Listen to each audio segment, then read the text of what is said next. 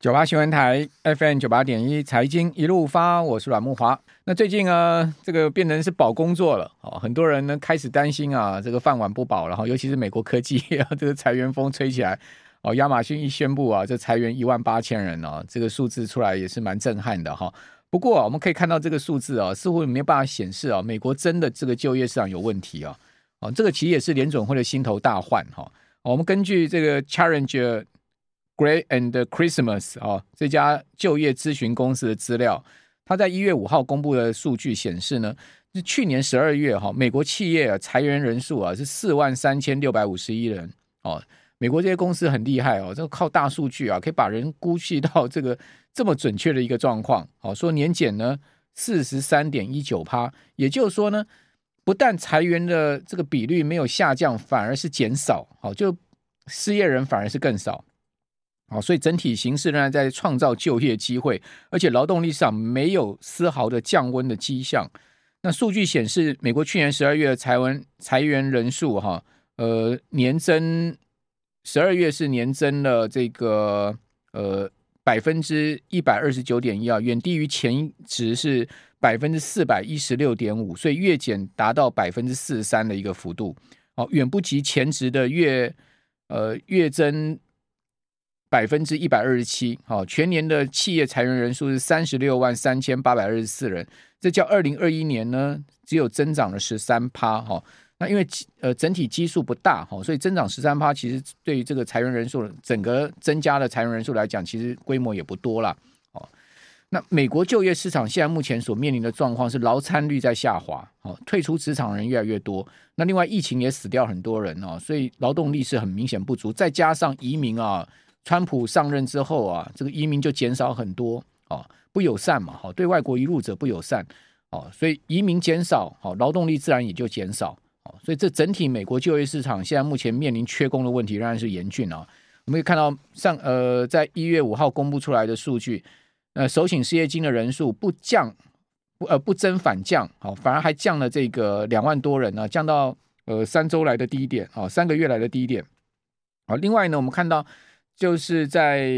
呃小非农的部分哈，ADP 的部分呢，大幅的超出市场预期的一点六倍哦。市场原先预期呢，ADP 啊小非农是十五万人啊，结果公布出来的数字高达了这个呃二十三点五万人，显见美国劳动力上仍然是非常的紧绷哦，就呃工作岗位还是非常的这个呃等于说缺人的一个状况啊。JOLTS 好，这个职务空缺数。哦，虽然说连月下滑，但是还有一千万人呢、啊。哦，那失业的人远远比不上哈、哦、这个缺职的员工数。好、哦，所以你说劳动力市场不降温，那通膨怎么下来？好、哦，所以今天晚上这个 n o n f a r Payroll 哈非农业就业数据就关键了哈。诶，非农业就业数据，我现在看到市场预估是这样哈，说呢十二月预期呢会新增二十万个工作机会哦，工作岗位了哈。叫十一月虽然说有略微降温哈，但是还是在二十万之上哦，但是呢。呃，即使略微降温，也不足以止阻止联准会哈继续积极的收缩货币哈。呃，根据道琼的调查，经济学家预估十二月失业率哈会持平在三点七，好，就失业率不会增加。好，另外一个非常重要的数据，就今天晚上我觉得会关系到美股很重要一个数据，就是每小时的这个平均薪资啊，到底它的出来的数据是如何呢？哦，这个月增率很关键哦，好，月增率。现市场预一般预估会从十一月的零点六趴放缓到零点四。好，如果这个数据啊，哦不呃不是零点四，反而是超过零点六的话，我看美股今天晚上的考验很大。哦，所以这个今天晚上 Non-Farm Payroll 公布出来之后呢，美股势必有大势必有大波动哈，这也是值得注意的哈。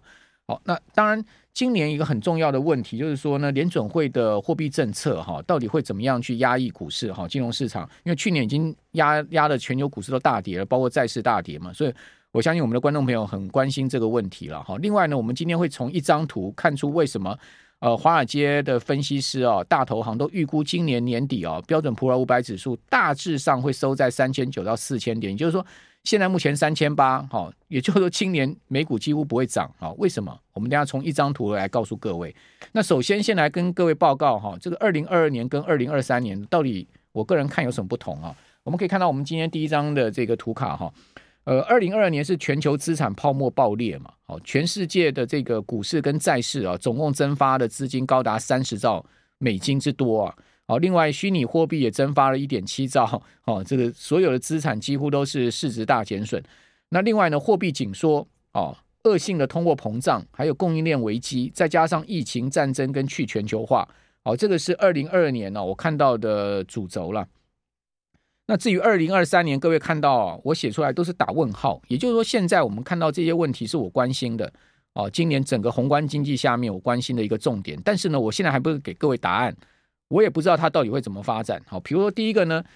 呃，全球资产价格能不能修复啊？所以修复就涨上去了。哦，去年这个整个泡沫的蒸发了三十兆美金，这么大的一个资产蒸发，哦，能不能今年做某种情况的修复呢？好，打个问号。第二个呢，战争下滑到衰退的程，呃，这个经济下滑到衰退的程度，哦，经济势必要下滑的，哦，那全世界现在目前看起来，呃，经济增长都是疲弱的哈，但会不会下，会不会衰退，以及程度多少，打个问号。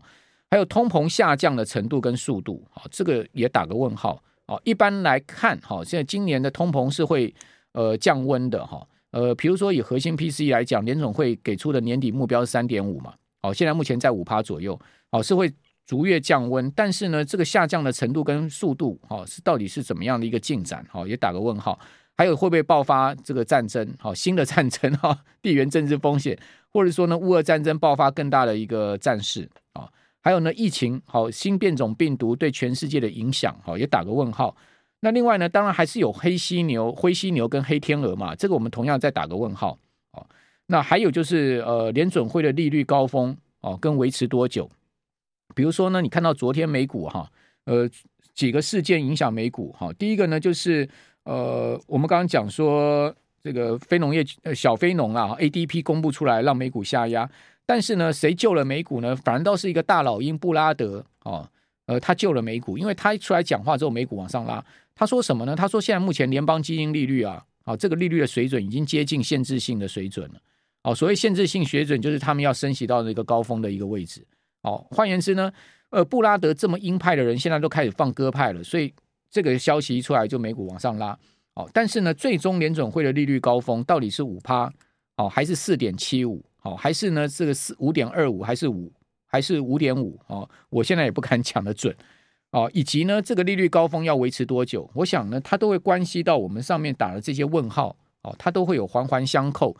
哦，总体经济的问题哦，都是面面相扣、环环相扣的了哈。每一环每一环扣下去，它都会有一个连锁反应、正反面影响哈，所以不容易评估。哦，不过我们先把重点告诉各位，要评估的一些跟观看的一个方向。那另外，美股怎么看呢？我们最主要看标准普尔五百指数。标普去年啊，全年跌幅呢，呃，十九点九五趴，将近二十趴。去年收在三千八百三十九点，那呃，最新一个交易日收在三千八百零三点。好，所以叫。呃，去年底的收盘呢，就十二月三十号收盘呢，今年开年还是继续微幅下跌的一个状况。哦，那标普去年跌二十趴，明显是进入熊市了哈。那大家可以看到哈，我这个柱状图啊，哦，现在目前列出来这个柱状图啊，是标准五百指数的年度的报酬。哦，这个年度报酬柱状图绿色往上是涨，哦，柱状图红色往下是跌。哦，各位可以看到它的时间非常久远，从一九三零年代美国经济大萧条开始。那我们都知道，本呃，这个一九一九一四年到一九一八年是第一次世界大战。第一次世界大战爆发之后呢，经过十年的休养生息，全世界经济开始复原大好。哦，美国呢就这个呃，在一九三零年前呢，其实经济非常好，就是世界大战第一次结束了嘛，就往上走。哦，走到了这个一九三零年啊，走不上去了，就爆发了所谓的泡沫。哈，这个大萧条发生了。哈，各位看到。呃，一九三零年，呃，那个时候哈，经济大萧条，当时标普五百指数啊，哦，出现了它史上第一呃最长的一个连跌走势，总共连跌四年。哦，自此之后呢，标准普尔五百指数就没有再连跌过四年。你可以看到这张图上面，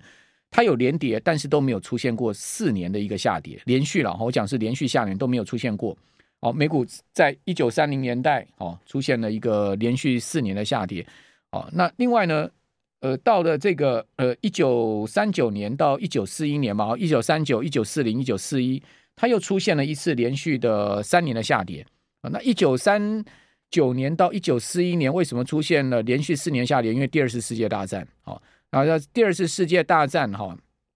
呃，应该是一九三年、一九三九年到一九四五年，好，出现了这个第二次世界大战之后呢，哦，它又出现了一个连续三年的下跌，好，那之后呢就没有再出现过四年跟三年的下跌哦，然后到这个一九七零年代，它出现过一次连续两年的下跌。哦，那为什么一九七零年代出现连续两次两次的下跌？那时候就是油价大涨，油价大涨的背景呢，就是呃这个呃中东战争。哦，中东战争之后呢，沙乌地阿拉伯对美国、加拿大这些支持以色列的国家实施石油禁运嘛。哦，当时油价从个位数一下涨到十五块一桶，哇，这个能源危机爆发了。好，美股出现连续两年的下跌。好，我们这边先休息一下，等下回到节目现场。九八新闻台 FM 九八点一财经一路发，我是阮慕驊。好，那刚刚讲到说呢。这个美股到一九七零年代哈，出现过连三跌就一次哈，连四跌就一次啊，连四跌就是呃经济大萧条叫做 Great Depression 哈，这个一九三零年代哈，那次是连四跌，是美股历史上最长的连跌的年数啊。之后呢，就是呃这个一九三九年到一九四一年，当时正好爆发第二次世界大战哦。那第二次世界大战一九三九年到一九四五年嘛，哦，那这个世界大战一爆发，连跌三年。哦，之后呢，就是中东战争哦，就一九七零年代哦，当时爆发中东战争哦，那一呃，沙乌地阿拉伯就对美国、加拿大这些西方国家是石油禁运哦，石油禁运之后呢，造成油价，我记得那时候好像一桶六块吧，好，涨到十五块美金哦，造成全球恐慌哦，美国民众那时候是大排长龙在加油站哦前面加油哦，好像还要配给哦。呃，这个造成了美股连两跌，好、哦、之后呢，美股就没有再出现过哈、哦、这个连二跌或者是说连三跌的情况。你看到它有各年单年的跌跌跌下跌，但都没有连跌，直到两千年科技泡沫，哎，标准普尔五百指数又出现了一次连三跌，哦，此后呢就没有再连跌过第二年哦。所以各位可以看到，如果我们就这个。呃，非常长线的哈，将近百年来美股的历史的一个走势哈，这个柱状图所表现出来的一个状况，我们做两个结论。好，第一个结论呢就是牛长熊短，好，也就是说你可以看到那个柱状图绿色哈，就一连串哦，这个鬼霸涨哈，叫一连串串下去，就是只要是多头市场，就是一直涨，一直涨，一直涨，哦，连续的好多年的一个上涨，尤其是一九八零年代到现在，股票市场进入到一个 Golden Age、Golden Era，你可以看到。一九八零年代以来，这个绿绿色的柱状图真的是密密麻麻啊！这个红色的柱状图往下跌的，甚至是少之又少了哦，而且幅度都不成正比了哦，显见什么？股市在一九八零年代到现在哈，二四十年的时间，真的是就巴菲特这个黄金周期哦。为什么会有老巴？他也真的生逢其时了，对不对？这遇到这个股市这么好的一个。黄金年代，那一九八零年前就没那么好。你可以看到，一九八零年前下跌的年数跟幅度就大了哦，相对多头的时间还是多，幅度也比较大，但是下跌就比这个呃一九八零年代到现在哈，这个呃等于说这个多很多哈，就一九七零年以前了哈。你可以看到我们这个分界线大概就在一九七零这个时间点上面哦，出现了这样的一个状况。好，那一九八零年以后，尤其是两千年之后哈，就是成长股的天下了，对不对？最近十年。哦，全部都是成长股的天下哦，就是说这个股市啊，有它一个周期循环的一个味道。好，那所以我们这样做的第二个定义是什么呢？除了牛长熊短以外，哈，第二个定义就是美股啊，如果以标准普尔五百指数来看的话，很少出现连跌的啦。哦，尤其是一九八零年代之后，很少出现连跌。一九八零年代之之后，只有一次出现连三跌，就是科技泡沫哦，那个连续三年，而且一年跌比一年多哦，你可以看到。科技泡沫那三年的下跌是第三年跌幅是最大的哦，哦，哦，所以这个二零零三年那天那年的跌幅是多少？零两千年开始跌嘛，两千年、两千零一、两千零三年，哈，连续跌了三年。那至于说两千零八年跌幅非常大，你可以看到那根柱状图非常长的往下，哈，零八年次贷风暴，但它只有跌一年。你会说为什么它没有跌第二年？因为当年就实施了这个宽松的所谓 QE 啊，呃，就把股市拉上去，所以它是一个 V 转，哦，它并没有做底。哦，那两千年的时候，科技泡沫它是做了一个大底，哦，三年的大底之后再往上走。零八年所以直接 V 转，就是货币政策。好，那至于说二零二二年呢，去跌了十九趴，其实，在美股的历史上来看哦，二零二二年跌十九趴，将近二十趴，也算是很大的跌幅了。你可以看到这个柱状图也往下，这根柱状图也不算短了，对不对？你可以看到整个这个将近百年来哦，这个二十趴单年的跌幅记录也不常见了哈。好，所以。连续跌第二年，也就今年美股再继续跌的几率，讲实在，从过去百年的历史来看，几率不大。哈哈，我先跟各位讲，为什么一张图看，呃，今年美股哈，但是呢，你说它会不会大涨？哦，今年就要反弹上去大涨，我觉得几率也不大。哦，我等下会再给各位看其他数据跟图表，你就知道。你可以看到，就是说呢，在这个从一九五七年以来啊，这个涨跌幅，我今天也把它秀给各位看了。我们刚看柱状图是没有看到那个幅度哈，我们只能大致看一下，就是它的一个呃，它的它的一个涨幅跌幅的大致上看一下。但是我们这边有实际年度的哈，从一九五七年来，我每一年的这个涨跌幅的一个情况，哦，呃，有把它秀出来。那我们可以看到，在一九七三跟一九七四，我们不是讲连跌两年吗？那时候就是这个第一次石油危机嘛，哦，那个。呃，一九七三年当年标普是跌十七趴，哦，十七点四，好，那七四年是跌二十九点七，将近三成，哦，所以第二年跌的比第一年多，哦。那另外我们再来看这这个两千年那一次，哈，呃，两千年跌十趴，好，两千零一年跌十三趴，两千零二年跌二十三趴，有没有？它这出现连续三年更大的跌幅，所以我们这边再做一个简单结论，也就是说，美股如果一旦出现连续两年或者三年的下跌的话，第二年的跌幅会超过第一年，哦，这就比较不妙了，对不对？如果说今年美股再继续跌的话，去年已经跌十九趴了，今年要超过十九趴，跌到两成以上的话，那就跌死人呐！那台股真的是要可能要破底了哈，就一二六二九，搞不好一万一 都不见得能保哦，哦，所以这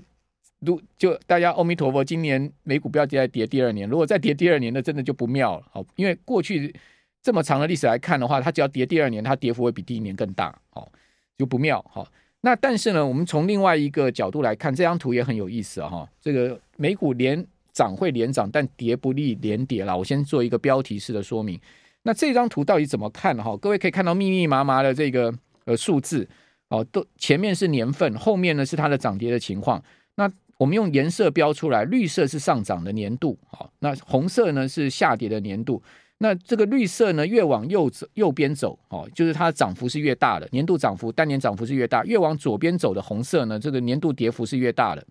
哦，所以你可以看到，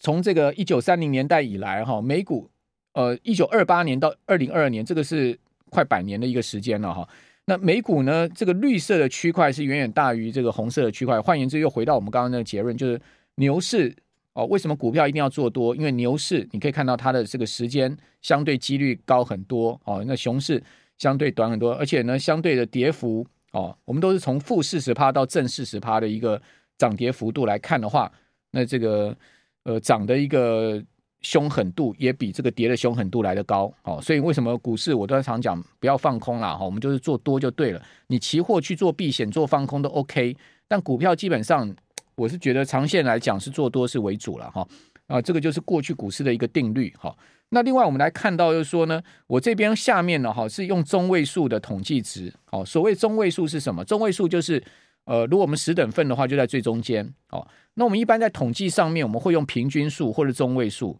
哦，什么东西用平均数客观呢？比如说平均寿命，好，平均身高，哦，男女出生的比率，好，这种用平均数。哦，客观哦，或者说呢，它具有代表性。为什么？因为它的变异不大嘛。哦，有人这个呃，大多数人可能都活到八十岁到九十岁。哦，你说呢？这个早夭的哈，或者说呢，活到一百多岁死的人都不多嘛。哦，就是说寿命的这样子用，因为平均寿命是很这个值得参考的哈。那身高也是一样，你说啊，像姚明这样两百多公分的人很少嘛，但是矮到像侏儒的也不多嘛。好，所以大部分人身高大概坐落在一定空间里面，所以平均身高也是客观的了哈。但是股市这个东西不一定哦，你说用平均数不一定，为什么？因为股票东西很变异嘛，有的股票一年可以涨两倍，有但有的股票一年会腰斩嘛。哦，或者说单年大涨四十趴，单年大跌四十趴，这种变异数很多，而且。样本数不大的情况之下，你最好是用中位数，好，所以我们这边取中位数报酬，好，就比较客观一点，好，呃，不会变，不会受到变异的影响，把那个平均值给拉偏了，好，所以这张图它下面这个柱状图呢是叫做中位数报酬，哦，那这个中位数报酬是什么样报酬呢？是隔年的报酬，也就是说呢，前一年标准普尔五百指数出现大涨或大跌，或者说不涨不跌，或者说它前一年的报酬率是什么样的状况之下。哦，隔一年它会出现什么样的一个中位数报酬？那我们就来看啊、哦，你可以看到哈、哦，美股啊，大跌啊，一一九三一年那一年跌四十七趴啊，它隔年继续跌十四点八趴，好，中位数报了十四点八趴。那一九三七年呢，那年跌三十八趴，两千零八年那一年跌三十八趴，都是跌上将近四成哦，隔年大涨哦，涨二十四趴哦，哦，那呃一九七四年跌二十九趴，一九三零年跌二十八趴，两千零二年跌二十三趴，也就是说超过两成到三成之间的一个跌幅，隔一年也是大涨二十六趴，好。那至于说我们用这个呃十趴到二十趴的一个跌幅呢，有很多年份了哈，像今像去年两千零二年跌十九点四趴，一九四一年跌十七点八趴，一九七三年跌十七点三趴，一九四零年跌十五趴，这我就不用全部念完了。啊这个区坐落的这个柱状图的这个区块里面呢，隔年的报酬是零，哇，麻烦了哦，真的是，如果照历史经验来看的话，今年美股就是零报酬了哦，如果这个。统计值历史经验是准的，我跟各位报告啊，今年美股呢有两种情况，如果继续跌第二年的话，就是跌幅可能会比去年更大。如果说它不跌，大概也涨不动，因为隔年的报酬坐落在这个区块负十趴到负二十趴之间的这样的一个前一年的报酬率的话，过去的经验值它中位数报酬是零 zero，就全年不会涨也不会跌哦，从年初到年底的一个状况。